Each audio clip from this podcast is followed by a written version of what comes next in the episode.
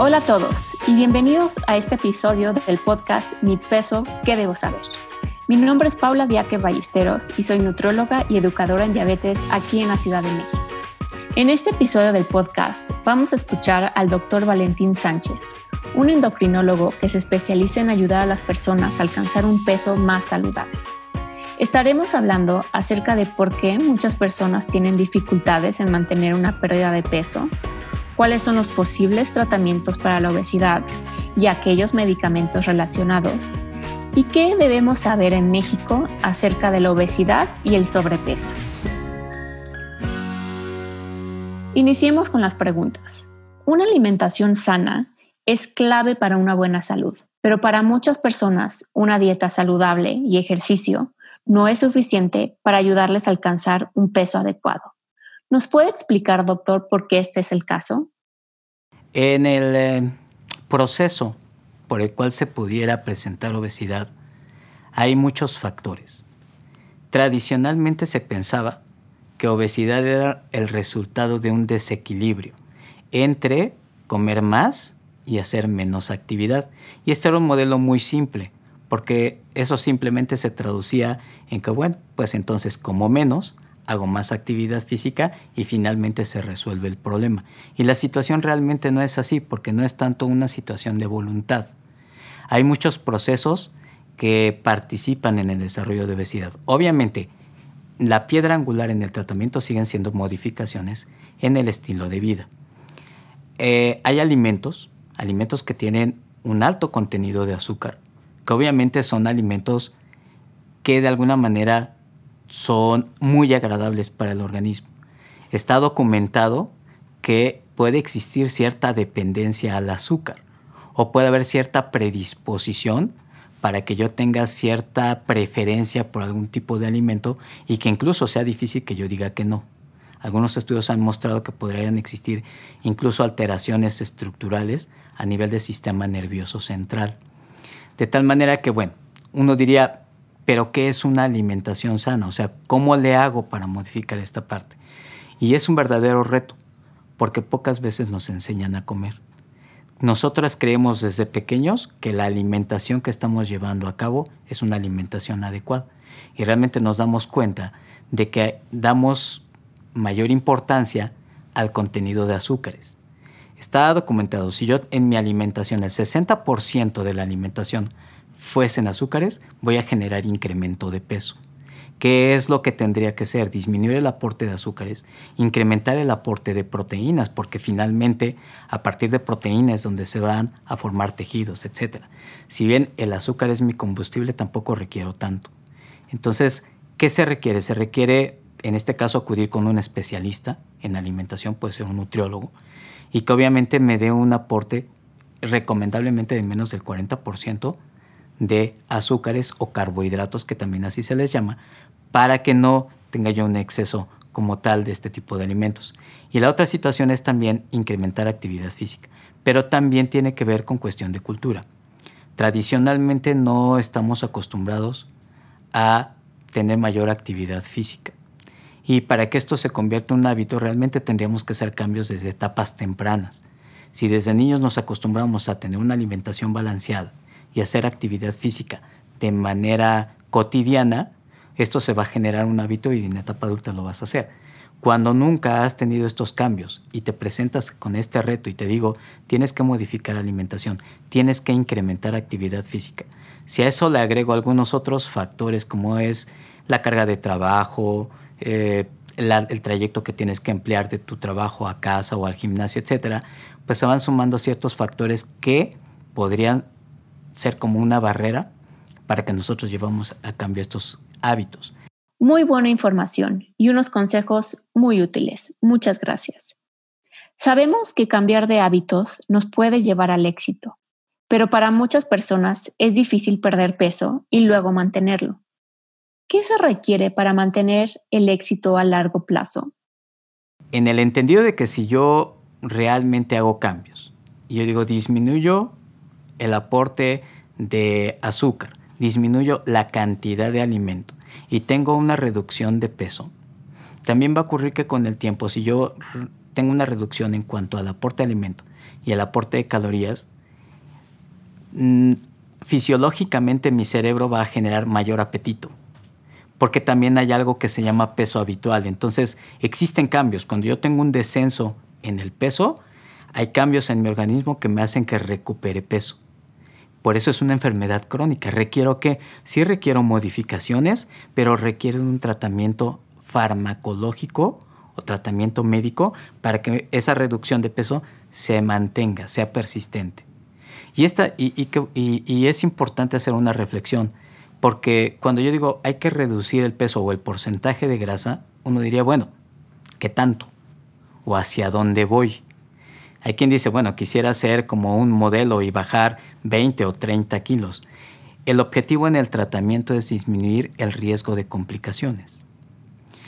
¿Qué, ¿Cómo voy a lograr estos beneficios? ¿Cómo disminuyo el riesgo de complicación cardiovascular? ¿Cómo disminuyo el riesgo de cáncer? ¿Cómo disminuyo el riesgo de alteraciones a nivel de músculo, de hueso, etcétera? Simplemente con una reducción de un 5 a un 10% del peso. El objetivo en el tratamiento es tener una reducción en este sentido o en este porcentaje. ¿Para qué? Para que disminuya riesgos.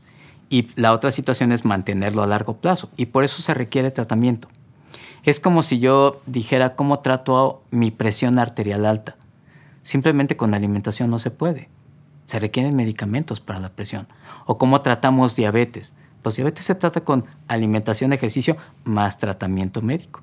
¿Por qué? Porque es una enfermedad crónica. Lo mismo se tiene que, eh, es el mismo método que se tiene que emplear para obesidad. Es súper importante disminuir el riesgo de complicaciones. Gracias por compartir esta información. Para muchas personas, las emociones influyen en la conducta alimentaria o también conocido como el comedor emocional. ¿Cómo ayudaría a alguien a ser consciente sobre su reacción con la comida motivada por ciertas emociones? Cuando me enfrento a un paciente que habitualmente incrementa el consumo de alimentos por situaciones de estrés, trato de concientizarlo, pero también tengo que ser muy claro de que yo no soy como endocrinólogo, yo no soy el experto en la parte de conducta pero sí trato de decirle, ok, a ver, dime qué cambios se generan. Ok, tú tienes un problema, tienes una situación que te genera ansiedad. Si tú consumes el alimento, ¿ese factor o ese problema que tú tenías se quitó? No. Y entonces, ¿para qué lo haces? Porque realmente tú comes, pero el problema que tenías ahí sigue presente. Eso quiere decir que realmente si yo consumo alimento, ¿por qué? Porque tengo una carga de trabajo eh, exagerada, porque mi jefe me está pidiendo que ese trabajo lo tengo que entregar mañana y en mi ansiedad me da por comer. Digo, si yo comiera y el trabajo se resuelve, fantástico. Pero uno come y el trabajo sigue ahí. Y la presión sigue ahí y el jefe sigue ahí mañana. Entonces, esa no es la mejor alternativa y sí me está generando daño. Es la forma en la que trato de concientizarlo. Obviamente que voy a requerir del apoyo de alguien que es experto precisamente en dar terapias de conducta para poder afrontar mejor esta situación de ansiedad. Por eso el tratamiento tiene que ser multidisciplinario. Muy buena respuesta. Me gusta esta forma de pensar. Si alguien es diagnosticado con obesidad, ¿cuáles son los posibles tratamientos para esta enfermedad? Al decir que, que obesidad es una enfermedad crónica, uno diría, bueno, ¿y cómo la voy a tratar? Simplemente disminuyo ingesta de alimentos, hago mayor cantidad de ejercicio o requiero tratamiento eh, con medicamentos desde el inicio. Va a depender. Si simplemente tengo obesidad porque mi grasa está incrementada, pero no tengo ni otra condición que me esté afectando, y hay que tomar en cuenta también la parte emocional. Si emocionalmente digo, ok, no me siento alterado emocionalmente, desde el punto de vista funcional tampoco me siento limitado a hacer mis actividades. Ya me hicieron mi chequeo médico, mi presión arterial está normal, eh, mi azúcar está normal, el colesterol, todo se mantiene estable, simplemente tengo obesidad. Uno podría decir, ok, podría yo iniciar con modificaciones en el estilo de vida una alimentación equilibrada y actividad física e ir monitoreando. Si uno dice, oh, fíjate que no tengo obesidad, pero tengo sobrepeso, que sería como la antesala a la obesidad, pero resulta que mi azúcar se empieza a elevar O eh, ya empiezo a tener problemas de depresión porque no me gusta mi aspecto o porque empiezo a tener rechazo por los amigos. Uno dice, ok, tienes tu problema, pero aparte ya hay complicaciones que se están acercando. ¿Qué requiero? Requiero las dos cosas. Hacer modificación en el estilo de vida e iniciar tratamiento farmacológico, porque lo importante es evitar que aquellas complicaciones que se están presentando o que se están siendo eh, aparentes, demos tratamiento de una manera adecuada para evitar la progresión de la enfermedad. Información muy útil. Muchas gracias. Hoy en día tenemos una gran variedad de medicamentos para muchas condiciones. ¿Nos podría compartir, doctor, cuáles son los diferentes tipos de medicamentos que tenemos para tratar la obesidad y cuáles son los efectos de estos medicamentos en nuestro cuerpo y cómo funcionan? Hay eh, en el proceso de obesidad participan varias señales. Hay señales que provienen del estómago, hay señales que provienen de la grasa, hay señales que provienen del páncreas y todas esas señales llegan y le dicen al cerebro, al cerebro come más o come menos. Pero también hay señales que se originan propiamente en el cerebro, que también dicen come más o come menos. Cuando hablamos eh, de que un paciente tiene obesidad puede existir alteración tanto en las regiones, podríamos decir las periféricas o fuera del cerebro, como de las sustancias que van a mandar información dentro del cerebro. Y entonces los fármacos que existen actualmente, algunos de estos actúan sobre el sistema nervioso central, es decir, sobre el cerebro para decirle, cuando inicie la alimentación, le dices, para. Ah, ok, estoy satisfecho, perfecto. O bien hay fármacos que actúan, por ejemplo, a nivel intestinal, disminuyendo la absorción de grasas. O hay otros que actúan, por ejemplo, en ambos niveles. Retrasan el vaciamiento del estómago. Entonces, si mi estómago se vacía más lento, rápidamente me llega también la información de que estoy satisfecho. Pero también al mismo tiempo actúan sobre las eh, sustancias que le avisan al cerebro de que uno ya está comiendo. Entonces dice, ¿sabes qué? Se me quitó el apetito. Hay fármacos que actúan entonces a nivel periférico. Hay fármacos que actúan sobre el sistema nervioso central para decir, ok, ya, le esta información al cerebro, estás comiendo, es momento de parar. Y hay medicamentos que actúan en el estómago diciendo, vacíate lentamente para que rápidamente tenga yo esa sensación de bienestar, pero también le dicen al cerebro, por favor avísales que ya estás comiendo y que pare. Muy interesante. Ahora que entendemos cómo funcionan los medicamentos, ¿cuánto tiempo se deberían de tomar estos medicamentos para que hagan efecto? Cuando inicio tratamiento en un paciente con obesidad y el paciente requiere tratamiento con medicamentos, la pregunta que casi siempre me dicen es cuánto tiempo requiero tomarla. Y es muy importante que entiendan que es una enfermedad crónica. La respuesta es por mucho tiempo. ¿Por qué? Porque es una enfermedad que si bien es cierto no se cura, es una enfermedad que sí se controla. Eso quiere decir, yo tengo una reducción de peso, ya logré mi 5 o 10%, ahora ¿qué requiero? Mantenerlo. Pero para mantenerlo requiero ese tratamiento farmacológico a largo plazo. Los estudios han mostrado que si en algún momento yo suspendo el medicamento, empiezas a tener ganancia de peso a lo que mucha gente le llama rebote. La verdad es que no es que sea rebote, es que es una enfermedad crónica. Yo les comento a los pacientes, miren, a los pacientes que tienen problema con la presión arterial, si yo suspendo el tratamiento para la presión arterial, la presión arterial sube. Al paciente que tiene diabetes, si yo le suspendo el tratamiento con insulina o el tratamiento oral que tiene para su azúcar, el azúcar sube. No es que rebote, no rebota el azúcar, no rebota la presión, no rebota el peso es el comportamiento de una enfermedad crónica, de tal manera que el tratamiento tiene que ser a largo plazo.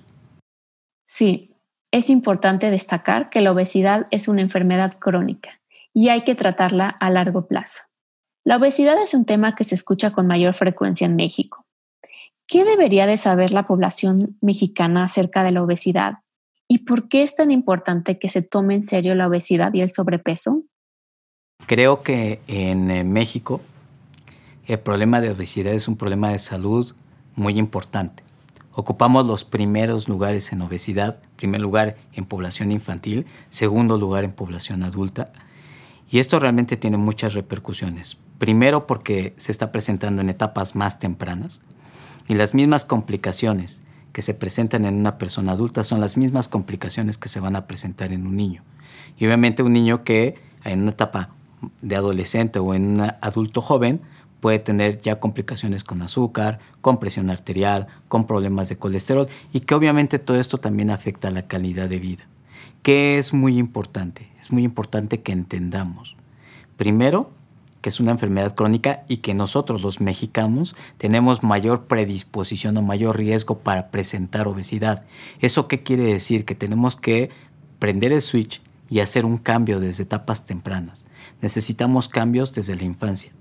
Cambios en decir o, favorecer un plan de alimentación adecuado, incrementar actividad física y quienes ya se encuentren con este problema de obesidad, tomar en cuenta que es una enfermedad. Es una enfermedad crónica que requiere atención médica. No requiere simplemente de ponerme a hacer más ejercicio o dejar de comer. Requiere de una valoración. ¿Por qué? Porque tengo riesgo de presentar otras complicaciones. Que si yo me atiendo en etapa temprana, el pronóstico puede ser completamente diferente.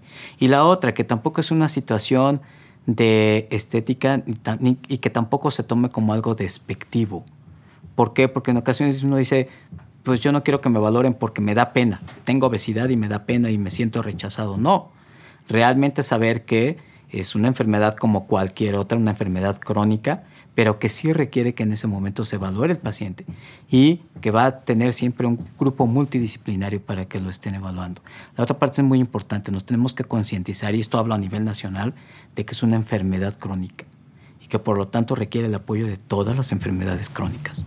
Creo que es muy importante, que realmente es una necesidad de que la población en México, y hablo de población en general, hablo de personal médico, hablo de personal tomador de decisiones en salud, realmente consideren a la obesidad como una enfermedad crónica, una enfermedad que requiere de todo el apoyo para ser tratada como eso, como una enfermedad crónica y no simplemente como una cuestión de moda o un estilo de vida diferente, porque tiene implicaciones muy importantes que van a tener repercusiones a largo plazo si nosotros no hacemos un cambio en este sentido en nuestro país. Muchas gracias por compartir su sabiduría con nosotros, doctor Sánchez. Y muchas gracias a todos los que están escuchando. Espero que hayan disfrutado de la entrevista. Si quieres escuchar más episodios, suscríbete a nuestro podcast. Y si deseas aprender más de los expertos, visita nuestro sitio web en mipesoquedebosaber.com y consulta todos los artículos y videos que hemos creado sobre cómo alcanzar un peso más saludable. Hasta la próxima.